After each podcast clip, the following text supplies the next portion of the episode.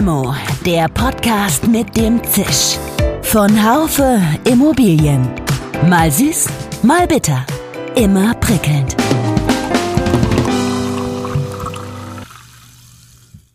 Hallo liebe Limo-Fans, ich bin frisch aus dem Urlaub zurück und frisch kommt auch die nächste Limo zu euch und zu Ihnen Freihaus. Es geht diesmal um das Thema Wärmewende, um konkrete Probleme im Bereich der kommunalen Wärmeplanung. Die ist ja für Immobilienbestandshalter essentiell nach den Entwürfen des neuen Gebäudeenergiegesetzes. Ich trinke sie mit Dr. Klaus von Zahn. Er ist Leiter des Umweltschutzamtes der Stadt Freiburg, einer Kommune, die sich unter ihrem Label Green City viel vorgenommen hat in diesem Bereich. Wie weit ist man hier? Wie weit sind andere Kommunen? Wir gehen auf viele Fragen ein, etwa auf die, soll ein Bestandshalter abwarten, wenn die Wärmeplanung noch nicht vorliegt oder kann er sich trotzdem vorbereiten? Wenn es keine dringende Aktualisierungsnotwendigkeit gibt oder Sanierungsnotwendigkeit gibt, dann würde ich in der Tat im Moment abwarten. Wenn die Heizung ausfällt im Winter, dann würde ich tatsächlich versuchen, die erstmal reparieren zu lassen und nicht auszutauschen, wenn das irgendwie geht. Alle reden über Fernwärme, aber ist das wirklich das Nonplusultra? Wäre dezentral nicht besser? Mein Name ist Dirk Labusch, ich bin Chefredakteur des Fachmagazins Immobilienwirtschaft. Sind Sie auf der Suche nach geeigneten Fach- und Führungskräften in der Immobilien- und Wohnungswirtschaft? Auf dem Haufer Stellenmarkt präsentieren Sie sich crossmedial in den relevanten Branchenmagazinen, Online-Portalen und Newslettern als attraktive Arbeitgeber für Ihre Zielgruppe. Finden statt suchen. Weitere Infos finden Sie unter www.stellmarkt.haufe.de. Guten Tag, Herr von Zahn. Viele Grüße von Freiburg nach Freiburg. Das haben wir eher selten. Ähm, sagen Sie noch mal drei Takte zu sich. Was machen Sie? Wie sind Sie dahin gekommen zu der Stelle, die Sie jetzt besetzen, Herr von Zahn? Ja, schönen guten Tag auch von meiner Seite. Vielen Dank für die Einladung zum Podcast.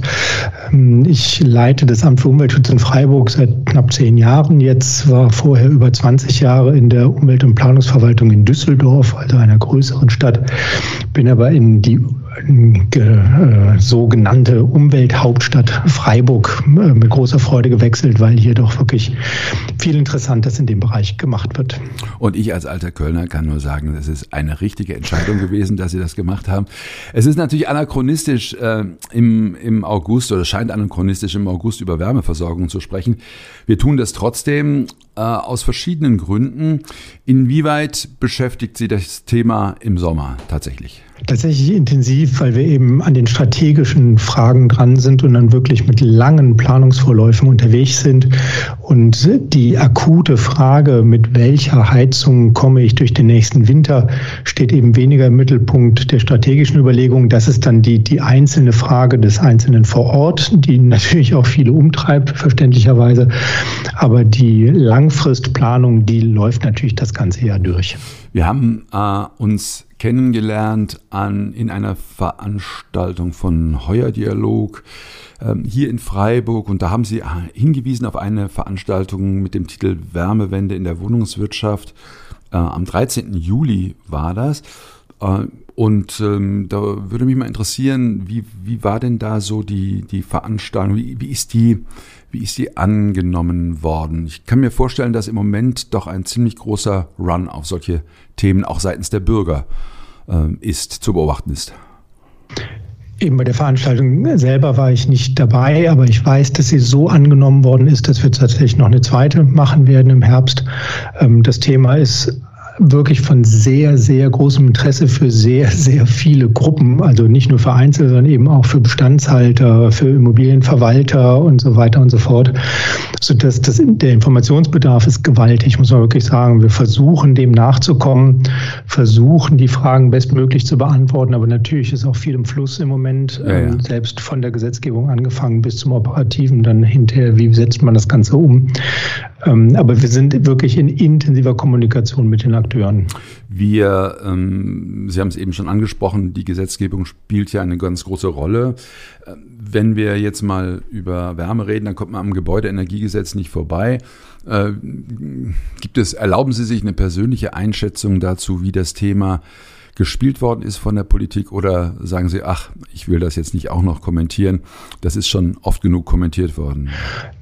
Nein, eine kleine Anmerkung würde ich schon machen. Ähm, insgesamt sind wir heilfroh, dass diese Bundesregierung das Thema dann endlich aufgegriffen hat. Ähm, Baden-Württemberg hatte ja da durchaus die Nase vorn schon vor ein paar Jahren und es war eben einfach aus fachlicher Notwendigkeit heraus. Und die besteht beim Klimaschutz natürlich nicht nur in Baden-Württemberg, sondern es war halt ganz klar, dass die Wärmewende ganz dringend Orientierung braucht und Strukturen und natürlich bundesweit, ähm, was aber eben bei den vorherigen Bundesregierungen nicht aufgegriffen worden ist. Und deshalb ist es sehr gut, dass da was läuft, dass dann im Detail daran geschraubt werden muss. Das ist völlig normal im Gesetzgebungsprozess. Ähm, aber insgesamt sind, ist es, glaube ich, für den Klimaschutz ausgesprochen gut, dass auf Bundesebene da jetzt wirklich sehr viel passiert.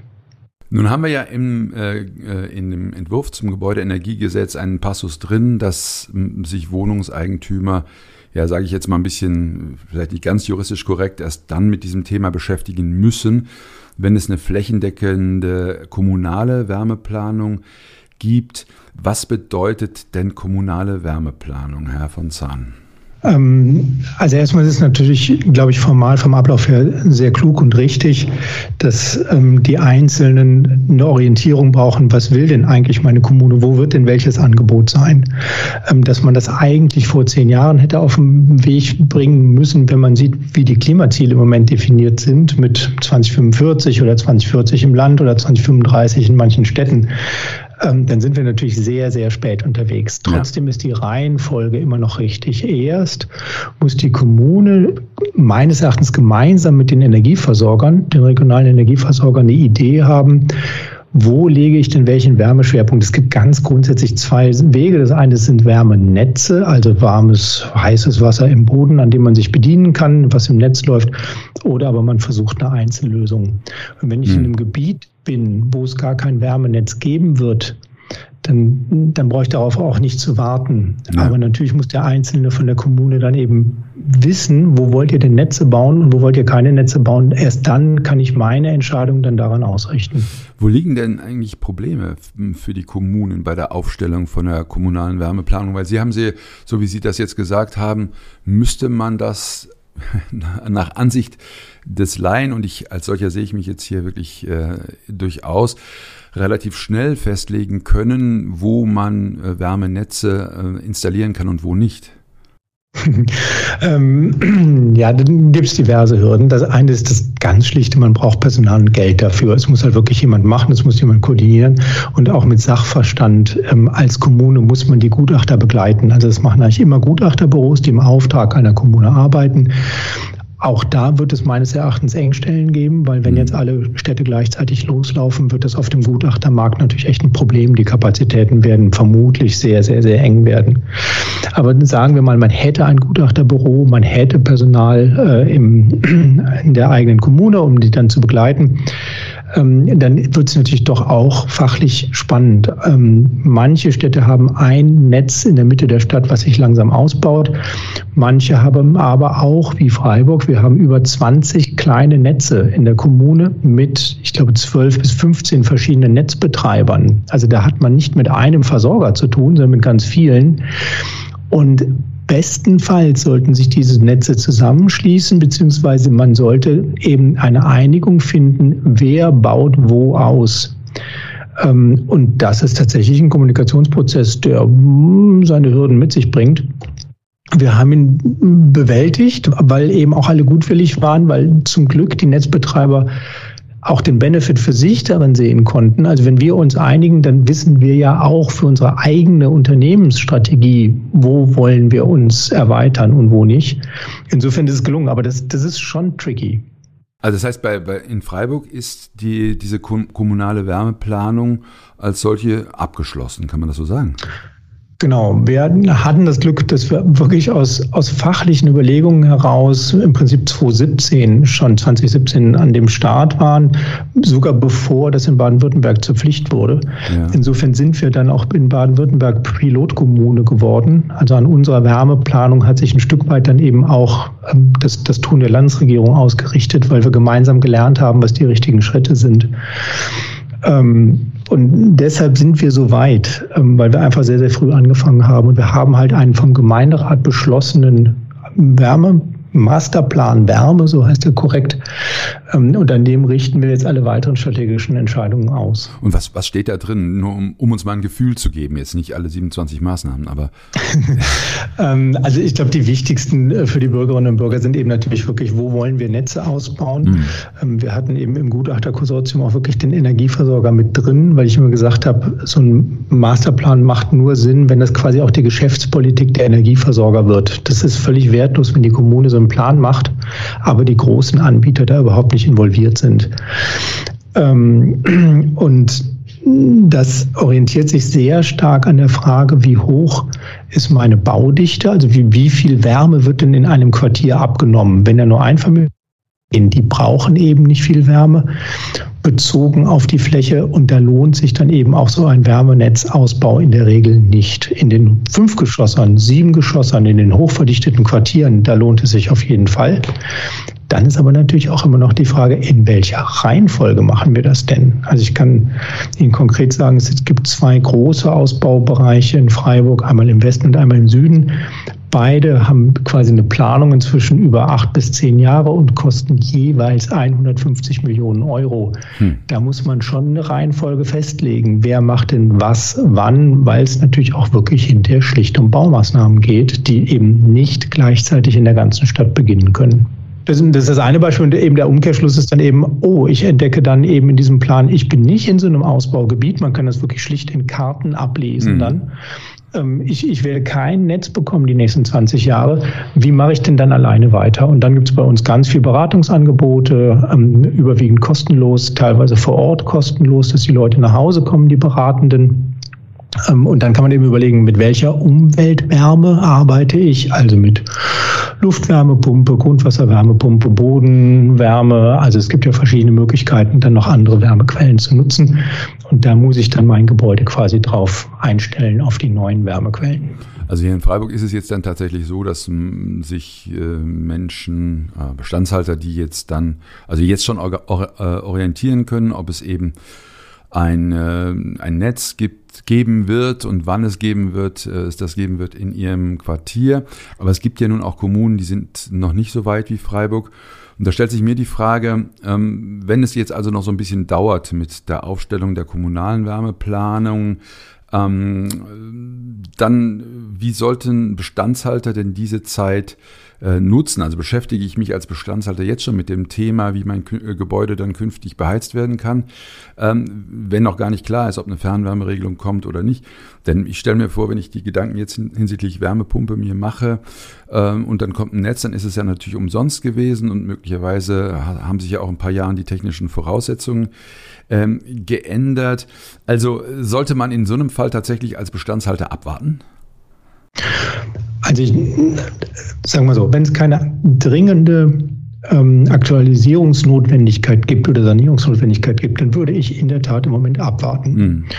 Ähm, wenn es, ähm, wenn die Heizung ausfällt im Winter, dann würde ich tatsächlich versuchen, die erstmal reparieren zu lassen und ja. nicht auszutauschen, wenn das mhm. irgendwie geht. Mhm. Denn ähm, das, was im Moment verkauft wird, ist ja, ähm, setzt euch eine neue Gastherme rein und einen neuen Gaskessel in den Keller. Der ist dann auch wasserstoff-ready. Das ist aber wahrscheinlich wird das Unsinn sein. Die können dann zwar Wasserstoff verbrennen, aber im Moment gehen alle Fachinstitutionen davon aus, dass es im einzelnen Haushalt überhaupt keinen Wasserstoff geben wird. Also dieser Glaube, dass man das Erdgas einfach durch Wasserstoff ersetzen kann in den Leitungen, das wird so nicht stattfinden, weil diese Mengen an Wasserstoff werden nicht verfügbar sein. Und wenn der kommt, ist der so teuer, dass der in erster Linie in industrielle Prozesse gehen wird. Vielleicht noch in Großheizanlagen, also in Kraftwerke, aber ganz sicher nicht in die Einzelwärmebereitung. Und deshalb, also das ist nicht die Lösung, zu sagen, ich hole mir jetzt einen Erdgaskessel, der auch wasserstoff-ready ist. Der werden in fünf oder zehn Jahren dann echt ein Problem haben. Warum werde ich ein Problem haben dann? Naja, weil das Erdgas entweder tatsächlich runtergefahren wird mhm. oder so teuer wird durch die CO2-Abgaben, mhm. dass man das dann eigentlich schlichtweg nicht mehr bezahlen kann. Und die Alternative Wasserstoff wird entweder gar nicht angeboten oder eben auch so teuer sein, ähm, dass man dann sowieso anders sich entscheiden muss, also in hm. Richtung mhm. Wärmepumpe. Und das würde ich schon versuchen, mich noch ein paar Jahre durchzuhangeln mit Reparaturen, bevor dann eine wirklich verlässliche Entscheidung getroffen werden kann. Ja, sehr spannend. Ähm dann lassen Sie uns mal kurz über Fernwärme sprechen. Ähm, Sie hatten das damals in der, in der Veranstaltung sehr schön dargestellt, die, die Herausforderungen, die es gibt, wenn man Fernwärmenetze bauen will. Das würde ich gerne, das, vielleicht könnten Sie das nochmal ein Stück weit nochmal für unsere Hörerinnen und Hörer mal darstellen. Also das eine sind tatsächlich bauliche Herausforderungen. Ähm, wir haben im Moment immer wieder Fragestellungen, wo es um Engpässe geht, wo man Fernwärmeleitungen nicht langlegen kann. Dann bis hin, selbst wenn der Platz da ist, ist man bereit, dafür Bäume zu fällen. Also wenn ich in ein Bestandsgebiet reingehe, wo Straßenbäume stehen, können die stehen bleiben? Wie viel muss ich erhalten bleiben? Kann ich sogar satzungsgeschützte Bäume fällen dafür? Wollen wir das? Also das sind wirklich ganz knallharte Fragen hinter in der Realisierung. Ähm, und dann bleibt aber natürlich auch noch die ganz große Frage, ähm, was fließt denn dann da für Wärme eigentlich? Ähm, da muss man natürlich auch nochmal genau hingucken. Aber eben dieses operative Geschäft, ähm, ich glaube, ein Beispiel sei noch genannt. Wir haben in Freiburg in der Regel ein Kilometer neue Fernwärmeleitungen in der Stadt gelegt. Und das bringt schon einiges an Behinderungen und Staus mit sich. Wir werden zukünftig ab nächsten Jahr acht bis zehn Kilometer, also eine Verachtfachung, Verzehnfachung der Baustellen und der Staus vermutlich erleben. Ähm, und das ist, das ist wirklich eine Herausforderung. Also dann eben auch fürs Straßenamt äh, sowas zu managen und, und wieder dafür zu sorgen, dass der Verkehr doch noch einigermaßen fließt. Sie haben es ja eben schon angesprochen. Selbst fern, bei Fernwärme ist ja auch immer noch nicht klar, welche Wärme da eigentlich jetzt fließt. Das bedeutet, Fernwärme heißt ja noch nicht, dass sie per se ökologisch ist. Die wird ja oft genug noch aus fossilen Brennstoffen gewonnen. Ich äh, wohne selber im Vauban und wir hatten damit auch schon da so manche Diskussionen mit, äh, mit Beratern. Ähm, warum ist Fernwärme trotzdem so, so wichtig und so gut? Was würden Sie sagen? Ähm, ich finde im Vergleich der Strom- und der Wärmewende kann man mal sagen, von der Stromwende hat der Verbraucher, die Verbraucherin eigentlich gar nichts mitbekommen, weil es immer die gleiche Steckdose bleibt, genau. Ähm, wo man dann seinen Stecker reinsteckt. Ähm, das ist bei der Abwärme natürlich viel schwieriger, weil so viele Leute quasi ihre Wärmeerzeugungsquelle ändern müssen. Und bei der Fernwärme ist das so schön, man muss nur in einem zentralen Kraftwerk was ändern und man hat direkt 4.000, 5.000, 10.000 Haushalte hinten dran wo die Wärme dann klimafreundlich oder klimaneutral umgestellt ist. Das, das ist ein Riesenvorteil der Netze, dass man einfach unglaublich große Hebel hat mit einer einzigen Maßnahme. Aber macht es die nicht auch, macht es die nicht ja. auch anfällig? Also ich stelle mir vor, wenn da in so eine, in so ein äh, Kraftwerk jetzt der Blitz reinschlägt oder ähm, was sonst irgendwas, dann ist die Wärme direkt von 10.000 Haushalten weg. Ich, ich frage das schon durchaus, weil ich ähm, jetzt neulich noch äh, einen, einen Ratgeber in der Hand hatte von einem äh, Ökonomen, der sagte, ja, die De in der Dezentralität liegt die einzige seligmachende ähm, Lösung. Aber ich, ist das nicht, ist der Gedanke nicht schon auch, ähm, auch äh, richtig, dass man sagt, also je dezentraler sie ist, desto weniger verwundbar ist sie auch, die Wärme? Genau, aber eben desto mehr ähm, Menschen muss man mitnehmen, dass sie die richtigen Entscheidungen treffen in Richtung Klimaschutz. Und das ist natürlich eine Herkulesaufgabe und man muss sich auch vorstellen, da wären dann ja wirklich nochmal Tausende von Handwerkerinnen und Handwerkern notwendig, ähm, die diese ganzen äh, Wärmeerzeugungsquellen umstellen. Das, die müssen ja alle ausgetauscht werden. Wenn sie das im Kraftwerk machen, ist das eine Umstellung. Da wird dann zwei Wochen lang im Kraftwerk was ausgetauscht und fertig und dann hat man eben acht bis zehntausend Haushalte hinten dran hängen. Das heißt, operativ, das, das ist so eine theoretische Betrachtung. Ja, dezentral ist der Segen, aber also operativ ist es definitiv anders. Ähm, und manche Dinge funktionieren auch gar nicht im Dezentralen. Ich glaube, ein gutes Beispiel wäre der neue Stadtteil, der hier gebaut wird, Dietenbach, der ähm, Abwasserwärme und Grundwasserwärme im Wesentlichen nutzen wird, ähm, weil der Hauptabwassersammler von Freiburg dort vorbeifließt und da wir immer duschen und immer warm spülen und so weiter, ist da halt warmes Wasser drin. Diese Wärme kann man nutzen. Nicht das Wasser, aber die Wärme von diesem Wasser kann man nutzen. Ähm, Das können aber nicht hunderte von Haushalten, die können nicht alle irgendwelche Wärmetauscher in diesen Kanal reinhängen. Das ist technisch einfach überhaupt nicht denkbar. Das heißt, da macht man einen riesigen Wärmetauscher, der die Wärme rausholt und der verteilt die dann eben über ein Netz. Das gleiche gilt für Grundwasserbrunnen. Wir werden ähm, an die 20 Grundwasserbrunnen bohren, richtig sehr, sehr große, und werden Grundwasserwärme nutzen. Das ist ein gewaltiges System. Ähm, und da funktioniert das, wenn das benachbarte Häuser selber machen würden, dann würden die sich gegenseitig die Wärme wegnehmen. Wir können zentral auf der einen Seite die ganzen Brunnen machen, die das Wasser ziehen, auf der anderen Seite vom Gebiet, die dieses wieder einführen, aber etwas kälter. Und dann können alle von dieser Wärme profitieren. Wenn ich das den Einzelnen überlassen würde, würden die sich, wie gesagt, alle gegenseitig die Wärme klauen. Und das, das würde einfach technisch, physikalisch überhaupt nicht funktionieren können. Aber nochmal darauf hin, also das verstehe ich, aber nochmal auf diese, die, diese ökologische Komponente der Fernwärme, äh, darauf nochmal ähm, eingegangen. Ähm, ich weiß, dass im Vauban zum Beispiel, wo ich lebe, äh, ich glaube 70 oder auch mehr Prozent der Wärme aus Gas ähm, gewonnen wird. Und ich weiß oder ich habe gelernt, dass es unglaublich schwierig ist, aus dieser, die, aus dieser, sage ich mal, unökologischen Fernwärme ähm, dann eine klimaneutrale zu machen. Äh, ist das erstmal richtig? Ähm, Stelle ich das jetzt so richtig dar? Und, und, und, und, und wie kann man, wie, wie kann sowas dann passieren, dass die Fernwärme, die ja nicht per se ökologisch ist, dann eben immer ökologischer wird? Genau. Ähm, und das, da kann man sehr schön auch das Thema der Verwundbarkeit direkt mit aufgreifen, was wir eben angesprochen hatten.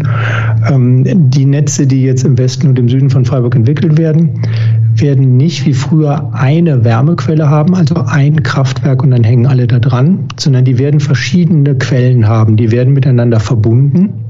Und wenn eine Quelle mir wegknickt oder ausfällt oder der Blitz einschlägt, dann sind eben noch drei bis vier andere Wärmequellen da die das Netz trotzdem aus anderen Punkten heraus noch versorgen können.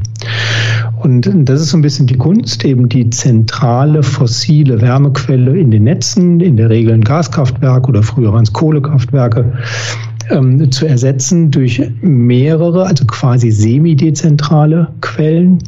Und die arbeiten im Prinzip mit vier ähm, klimaneutralen äh, Energien. Das eine ist die sogenannte industrielle Abwärme, also zum Beispiel von der Schwarzwaldmilch, die hier in Freiburg produziert wird. Ähm, da gibt es sehr, sehr viel Abwärme. Dann gibt es ein großes Chemieunternehmen im Norden. Da nutzen wir die Abwärme schon, um die Messe zu beheizen, das, Fuß, das neue Fußballstadion und so weiter und so fort.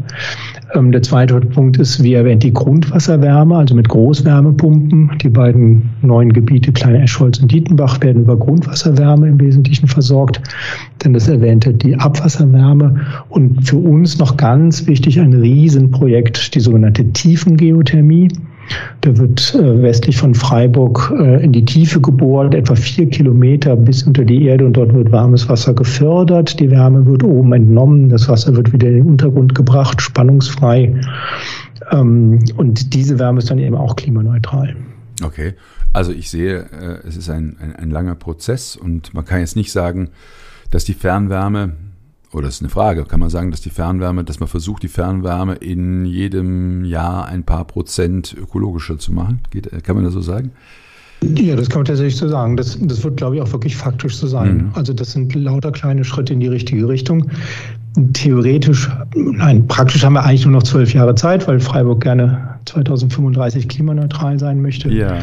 Das ist wenig Zeit für diese großen Vorhaben, aber die Richtung ist definitiv die richtige. Und ähm, es passiert auch faktisch. Also da sind wir eben wirklich von den, von den Plänen weg. Also man, wenn man aus dem Fenster guckt, da rollen die Bagger, die, die bauen hier gerade quasi auch im Stühlinger, hier in dem Quartier, wo das Rathaus ist, mhm. bauen sie die Fernwärmebehaltung. Also das ist tatsächlich im Entstehen hier.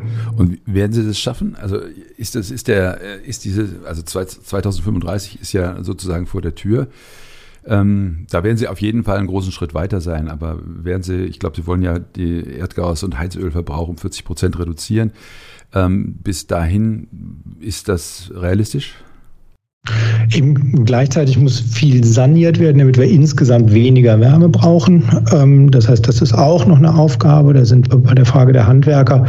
Und davon hängt tatsächlich, ich finde, es hängt nach wie vor den Rahmen, von den Rahmenbedingungen ab. Also wenn ähm, die Energiemarktrahmenbedingungen so sind, dass sie das unterstützen, sprich Erdgas ist einfach richtig teuer und alle wollen weg davon.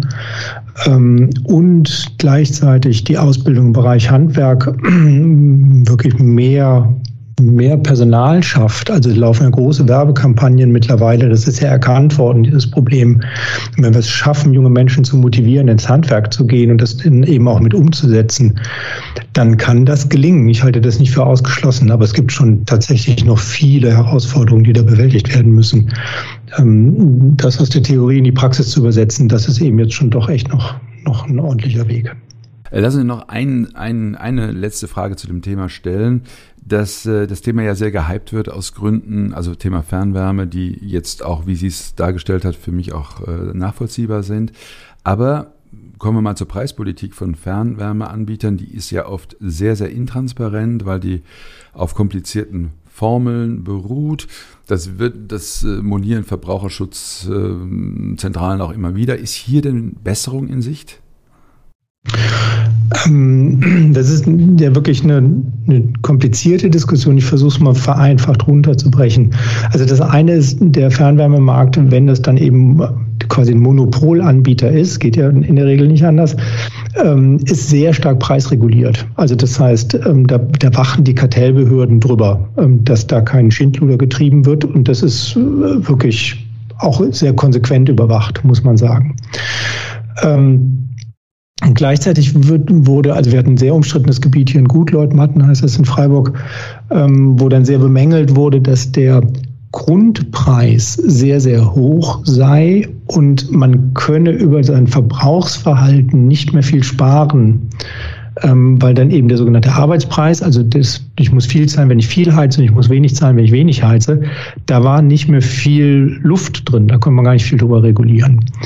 Ähm, das hat natürlich damit zu tun, dass in diesen neuen Gebäuden auch fast keine Wärme mehr gebraucht wird und das Teure, nämlich die Leitungen, die Anschlüsse, die, die quasi das, das Heizkraftwerk muss ja auch, das Zentrum muss ja auch refinanziert werden. Das wird alles über diesen Grundbeitrag refinanziert. Mhm. Ähm, und dieser vermeintliche Nachteil hat sich in der Ukraine-Krise natürlich zum Riesenvorteil entwickelt. Weil als die, die Verbraucherpreise dann durch die Decke gingen, die Energiepreise, das war beim Grundpreis natürlich nicht so. Ja, das ja, waren ja alles nur die Investitionskosten, sondern hm. nur der, der, der kleine Anteil der Verbrauchskosten des Arbeitspreises, der ist dann etwas teurer geworden. Das heißt, die Fernwärmekunden waren viel besser vor diesen Preissprüngen geschützt als der normale Verbraucher, wo sich im Wesentlichen eben die Energiekosten über das, reine Gasverbrennen dann äh, definieren. Ja, ja. Mhm. Also insofern ist das eben so, so einfach, finde ich immer gar nicht zu beantworten. Das ist, hat eben seine Vorteile und seine Nachteile und die Nachteile sind über über den Staat preisreguliert und über das Kartellbehörde auch überwacht. Also okay. Also von daher, ich, ich sehe eigentlich keine Nachteile für die Verbraucherinnen und Verbraucher, aber das mögen andere anders sehen, das gestehe ich immer. ja, das ist äh, zumindest mal als, als Aspekt sehr interessant nochmal. Ähm, nun wird es ja ohne Förderung nicht gehen, um Gebäude energetisch zu machen. Fördert, inwieweit fördert Freiburg, die ja auch nicht gerade unter übermäßigem Reichtum leiden. Ähm, wie, inwieweit fördert Freiburg die Wärmewende für den einzelnen Bürger? Genau, also wenn man seine Gebäude sanieren will, Bestandsgebäude, bekommt man vom Bund Geld, man bekommt vom Land Geld, aber eben zum Glück in Freiburg auch noch von der Kommune obendrauf. Das mhm. heißt, hier lohnt es sich besonders zu sanieren. Ähm, und das, ich finde, das bildet sich, das kann man wirklich ganz gut beobachten in Städten, eigentlich auch immer schön in der Sanierungsquote ab. Ähm, eine Daumenregel sagt, dass wenn wir ein Prozent der Gebäude pro Jahr sanieren in einer Stadt, dann brauchen wir 100 Jahre, um sie ganz zu sanieren. Das ist halt Mathematik. Ein Prozent, dann 100 Jahre, dann habe ich 100 Prozent. Ja. Das heißt, die meisten Städte streben ähm, zwei Prozent Sanierungsquote an, dann wären wir in 50 Jahren durch. Mhm. Da wir das ungefähr seit 20 Jahren schon machen, wäre man dann quasi in, in 30 Jahren wenigstens mit der Sanierung mal durch. Es gibt keine Stadt in Deutschland, die 2% Sanierungsquote hat. Das schafft keiner. Ja. Äh, bundesweit haben wir so 0,8 bis 1 Prozent. Ähm, und in Freiburg haben wir aber 1,6 Prozent Sanierungsquote, also das Doppelte vom Bund. Mhm. Ähm, und da sieht man, dass eben das kommunale Programm, das motiviert dann auch, weil man einfach Geld noch oben drauf kriegt und es in. Freiburg nicht so teuer ist zu sanieren wie in anderen Städten. Insofern ja, die Kommune unterstützt da sehr und es hat auch einen Effekt. Äh, inwieweit beobachten Sie denn andere Kommunen, wenn es um die Umsetzung der Wärmewende geht? Ich habe das schon rausgehört, Sie, Sie tun das ja intensiv. Ähm, äh, aber lassen Sie sich von denen auch in irgendeiner Form leiten oder ist es eher umgekehrt, dass, dass Sie autark sind und Sie, die, die anderen von Ihnen was abgucken? Ich will jetzt gar nicht wissen, Freiburg ist natürlich, äh, hat ja auch hohe Ansprüche, was das Thema Ökologie be, äh, betrifft. Aber ähm, können sich trotzdem von der einen oder anderen Kommune was abschauen? Auf jeden Fall äh, immer. Also zum einen waren wir fünf Pilotkommunen in Baden-Württemberg und wir standen in einem ganz engen Austausch. Da gab es wirklich eine eigene Gruppe äh, beim Land angesiedelt, quasi, wo diese fünf Kommunen dann im Austausch waren während der Aufstellung. Das war super. Da haben wir alle gegenseitig, glaube ich, was voneinander gelernt.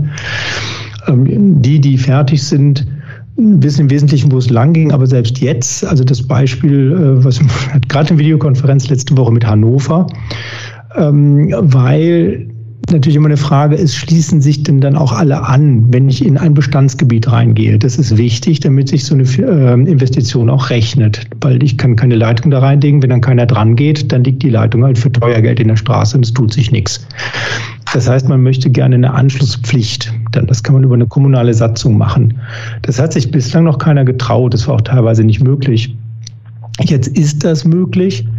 Aber es wäre natürlich ein ganz schöner Aufreger. Mhm. So. Und mhm. Hannover ist eben den Weg gegangen, hatte den Mut und hat es eben wirklich, finde ich, relativ clever gemacht. Man hat eine Pflicht, sich an diese Leitung anzuschließen, wenn die fertig in der Straße liegt und wenn meine Heizung kaputt geht. Ah, so, okay. Also ich kann, kann auch noch 16 Jahre oder 18 Jahre mit meiner Heizung heizen, solange die heizt. Man will halt nur verhindern, dass da dann eine neue private Fehlinvestition getätigt wird. Also in dem Augenblick muss man dann an die Fernwärme dran. Finde ich ein interessantes Konzept. Werden wir uns angucken und da werden wir dann eben möglicherweise auch von Hannover lernen. Also der, der Austausch und dieses Best Practice, das geht immer weiter.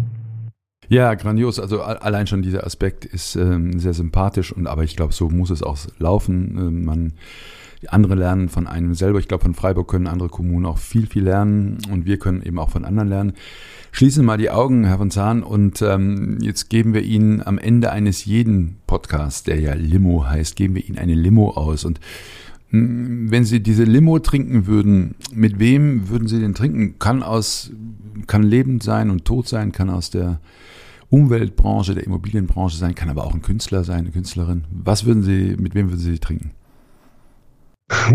Also bei Künstlern würden mir eine Menge einfallen. Ich bin großer Musikfan, äh, fahre in zwei Tagen nach Wacken und hätte da schon genug Leute, mit denen ich gerne mal ein Bier trinken würde. Super. Aber zu dem Thema faktisch tatsächlich immer wieder gerne mit dem Chef der Fernwärme hier beim regionalen Energieversorger, ähm, weil das einfach wirklich eine gute Zusammenarbeit ist und wir versuchen eben dieses, dieses Riesenthema gut in die Zukunft zu bringen, aber auch operativ so abzuwickeln, dass es nicht so ein Riesenaufreger in der Kommune wird, sondern wir einfach nüchtern versuchen, das umzusetzen, was notwendig ist. Und mit denen trinke ich wirklich immer mal gerne ein, ein Bier oder eine Limo. Und das würde ich, glaube ich, zu dem Thema dann auch wieder dieser Limo dann tun. Ja, dann sage ich ganz herzlichen Dank, äh, Herr von Zahn. Ich habe nicht nur fachlich eine Menge gelernt, es hat mir auch Ihre unaufgeregte Art sehr imponiert. Bis hoffentlich zum nächsten Mal ähm, und dann vielleicht auch, vielleicht treffen wir uns irgendwann mal in der Kneipe auf eine Limo. genau, sehr gerne. Vielen Dank nochmal, hat mir Freude gemacht äh, und Ihnen noch alles Gute. Tschüss. Ja, liebe Limo-Fans, jetzt haben wir mitbekommen, welch großer Aufwand hinter der Wärmewende steckt. Schon jetzt bin ich nicht wirklich amused über die Baustellendichte hier in Freiburg und wenn ich überlege, dass das möglicherweise in den nächsten Jahren noch schlimmer wird, dann ist das nicht toll. Das muss man jedenfalls kommunikativ besonders gut begleiten. Aber ich denke, gerade Freiburg hat ja auch einen Ruf zu verlieren, wenn die Wende nicht gelingt. Also werden wir ein bisschen leiden müssen und viel Fahrrad fahren. Bleiben Sie uns gewogen, kommen Sie gut durch den Sommer. Ein ganz herzlicher Gruß an meine Kollegin Severin Goutier von der Technik. Bis zum nächsten Mal, ihr, euer Dirk Labusch. Schön, dass Sie dabei waren. Bis zur nächsten Folge von Limo, dem Podcast mit dem Zisch von Haufe Immobilien. Um keine Folge zu verpassen, abonnieren Sie doch einfach den Podcast in Ihrer Podcast-App.